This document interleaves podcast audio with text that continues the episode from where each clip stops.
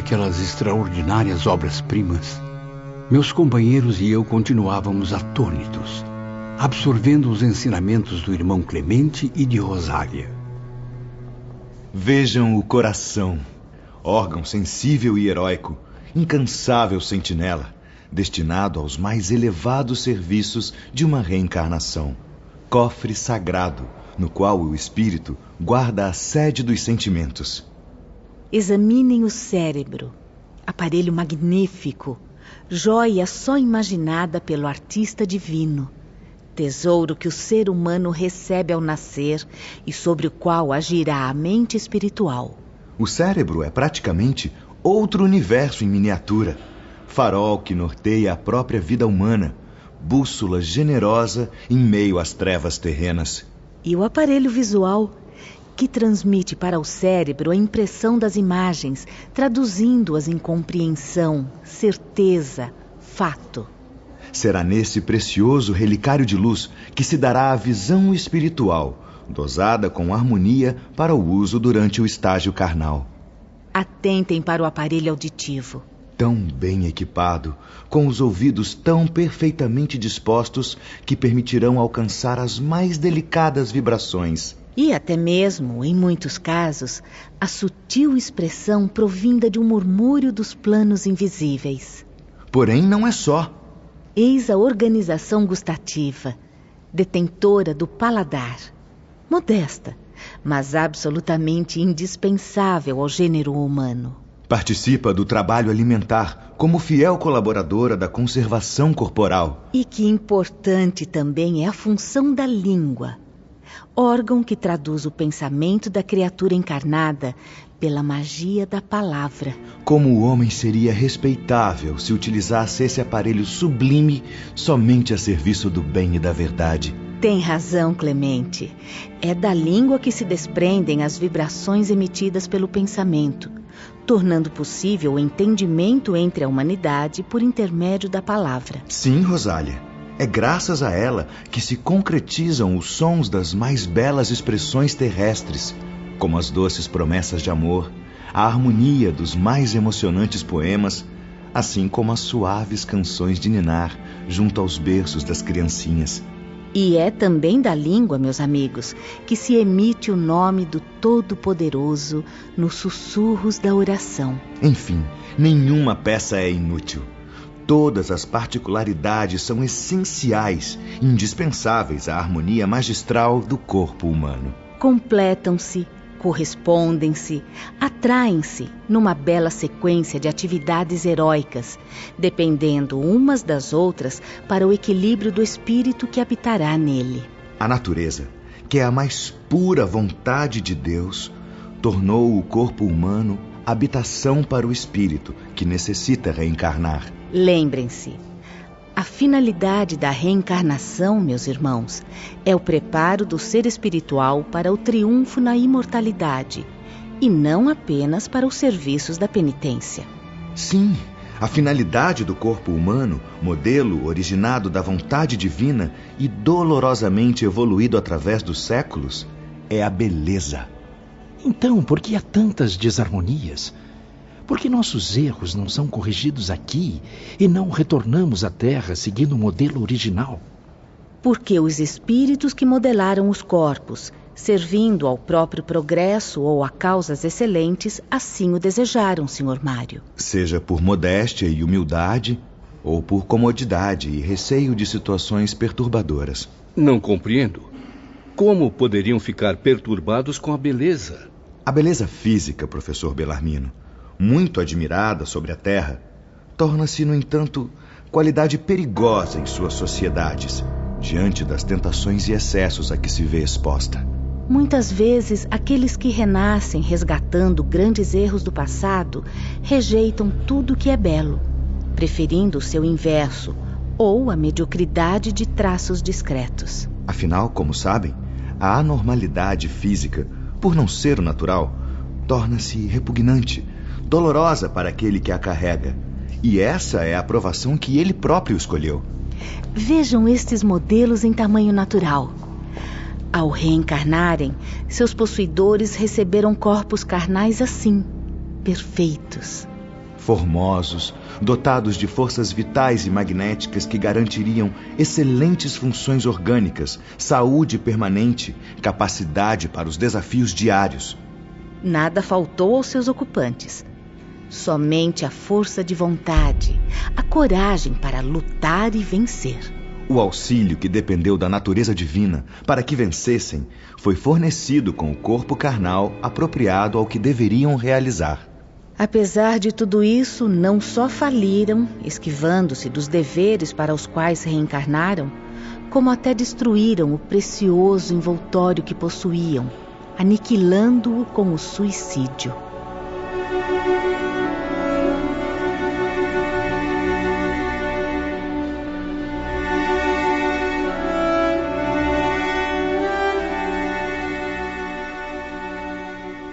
As palavras dos irmãos Clemente e Rosália atingiam profundamente a consciência dos espíritos aprendizes. Amarga tristeza ia oprimindo suas almas a cada novo conceito pronunciado. Mesmo assim, Ivone, atendemos de boa vontade a mais um convite do generoso irmão.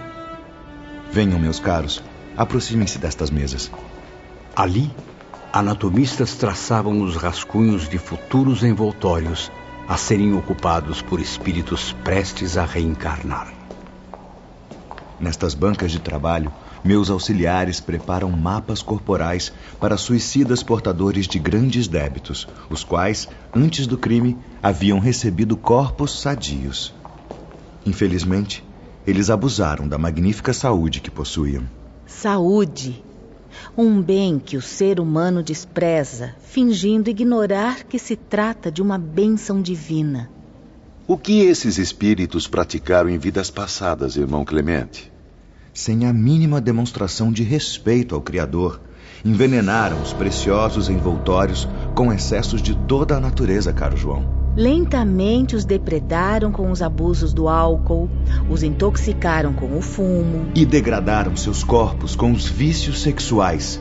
Agrediram os vasos físicos com os exageros alimentares, desviando-se para a gula. Sabem o que conquistaram com isso? Sérias alterações gástricas, obstrução das glândulas hepáticas, danificando o delicado aparelho digestivo. Outros incapazes de suportar as consequências de tantos excessos, criaram doenças para si mesmos. Estes foram ainda mais inconsequentes. Mataram brutalmente o corpo humano concedido pela bondade divina, empunhando armas assassinas contra si próprios. Eis então o resultado que os apavora. Não morreram, porque o verdadeiro ser não era aquele corpo destruído, mas o espírito que nele habitava. E agora, arrependidos, martirizados pela dor dos remorsos, voltam ao teatro das loucuras cometidas. Animando outros corpos, apropriados ao tipo de penitência que criaram com as mesmas infrações.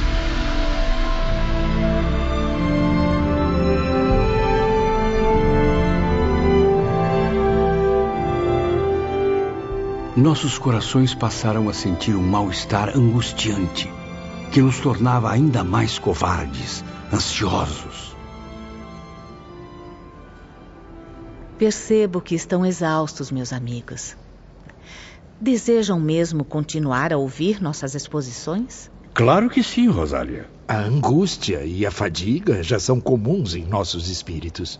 Não podemos nem devemos nos queixar disso. Ficaremos honrados em ouvir tudo o que este espírito iluminado tem a nos dizer. Pois então repousem nestas confortáveis poltronas, queridos aprendizes.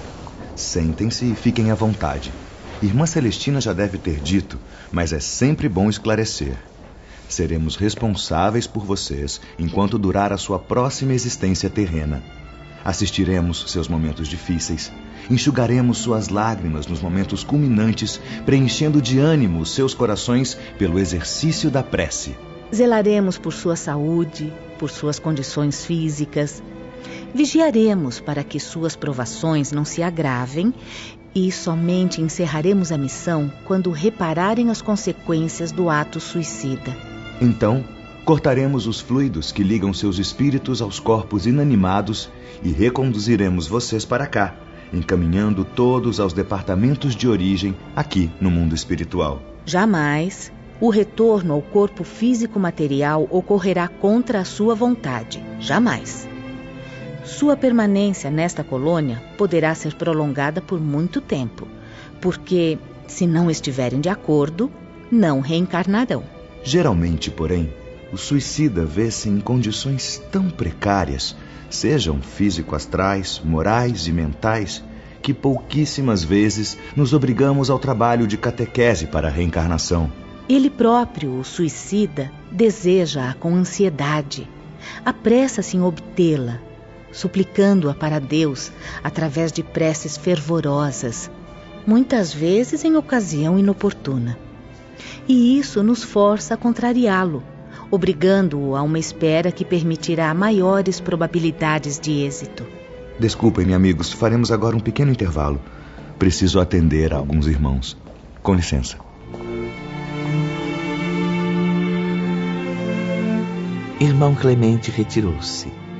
Porém, sem afastar-se das vistas dos atenciosos aprendizes. O que será que desejam, irmã Rosália? Provavelmente consultá-lo sobre os importantes serviços em elaboração. Observamos Clemente com muito interesse durante os rápidos minutos em que orientava seus colaboradores. Não distinguimos sobre o que tratavam. Em compensação, notamos que conservava sempre um sorriso cativante. Irmão Clemente era, além disso, jovem e de belas feições. Poderia-se dizer o um modelo ideal que inspirou os escultores da Grécia Antiga. Se não me engano, Camilo, parecia não contar ainda as 30 primaveras. O que nos surpreendeu bastante, devido à alta responsabilidade que concentrava no Instituto Maria de Nazaré. Até aquele momento, querido ouvinte, os aprendizes ainda ignoravam que o espírito é independente de idades, podendo apresentar-se com a fisionomia que lhe for mais grata ao coração e às lembranças. Víamos Clemente como se fosse realmente um homem nobremente trajado com o uniforme do Instituto. Mas algo se irradiava de seu ser indefinível para nós, comprovando sua excelente qualidade espiritual.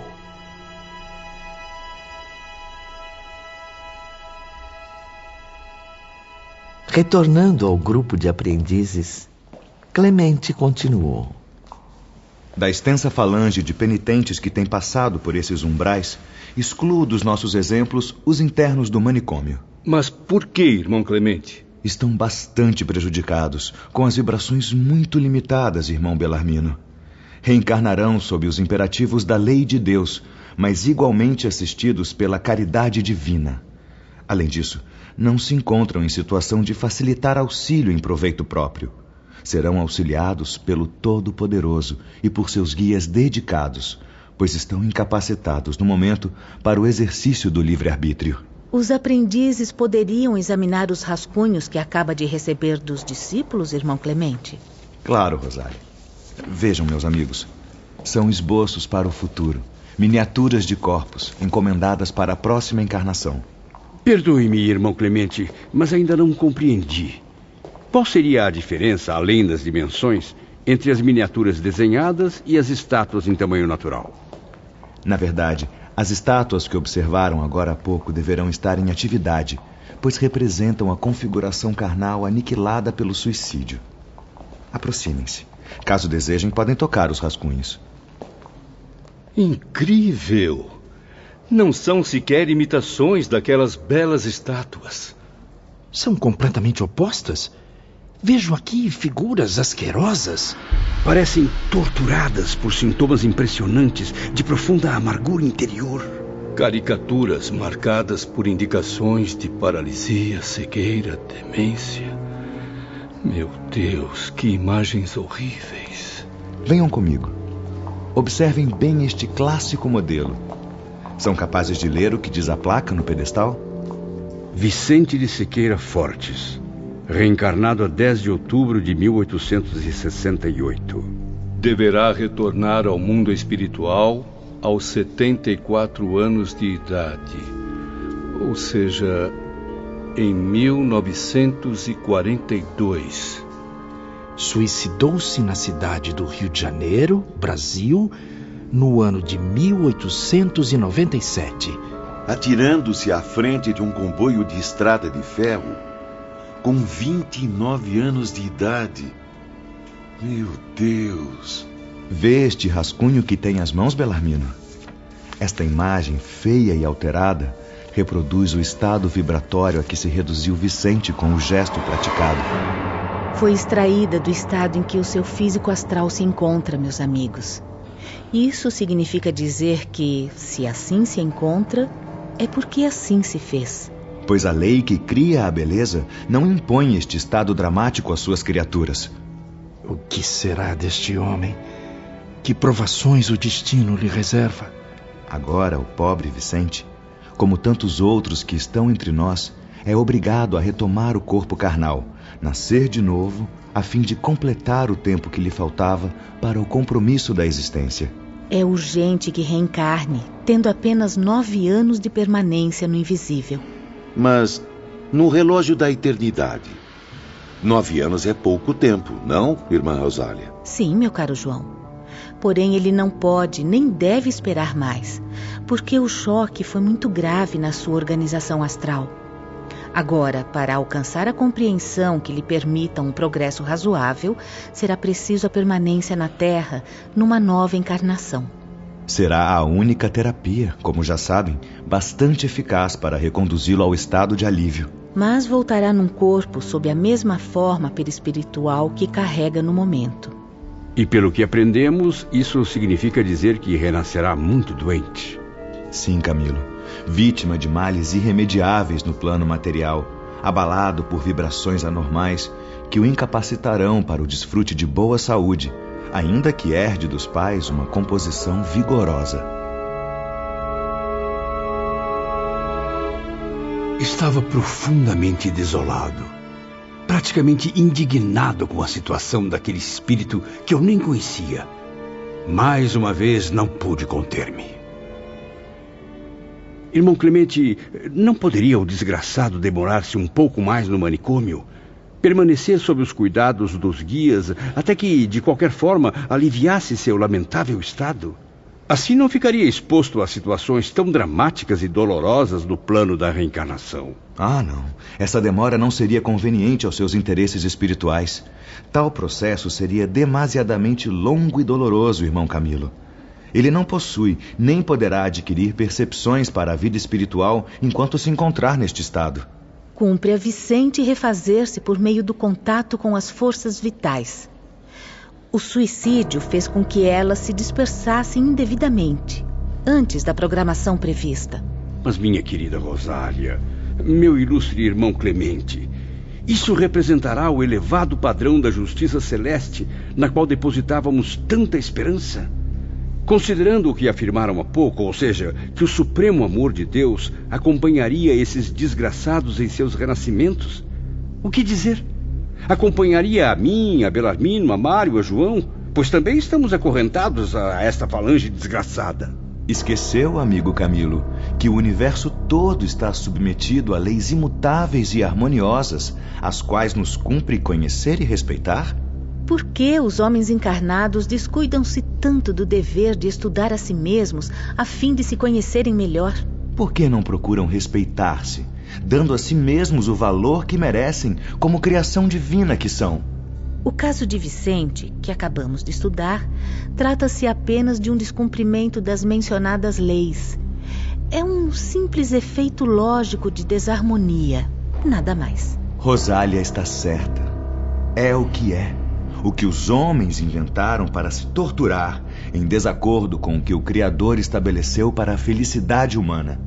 Felicidade que deveria ser inspirada nas leis harmoniosas, perfeitas e imutáveis. É difícil aceitar. Existirá misericórdia quando a providência permite este acúmulo de desgraças, ainda mais a infelizes como nós? Onde estará o perdão divino se nos perdemos nas trevas do suicídio? Porque muitas desgraças já infelicitavam a nossa existência. Camilo, Camilo, não é para aliviar o suicida justamente desligando-o desse estado de coisas insustentável para um espírito que a lei o impele à reencarnação? O que acredita então que faríamos a Vicente ou a qualquer um dos senhores sob as vistas amorosas de Jesus e os conselhos maternais de Maria de Nazaré por quem somos orientados? A reencarnação para Vicente é o medicamento apropriado para o caso, Camilo.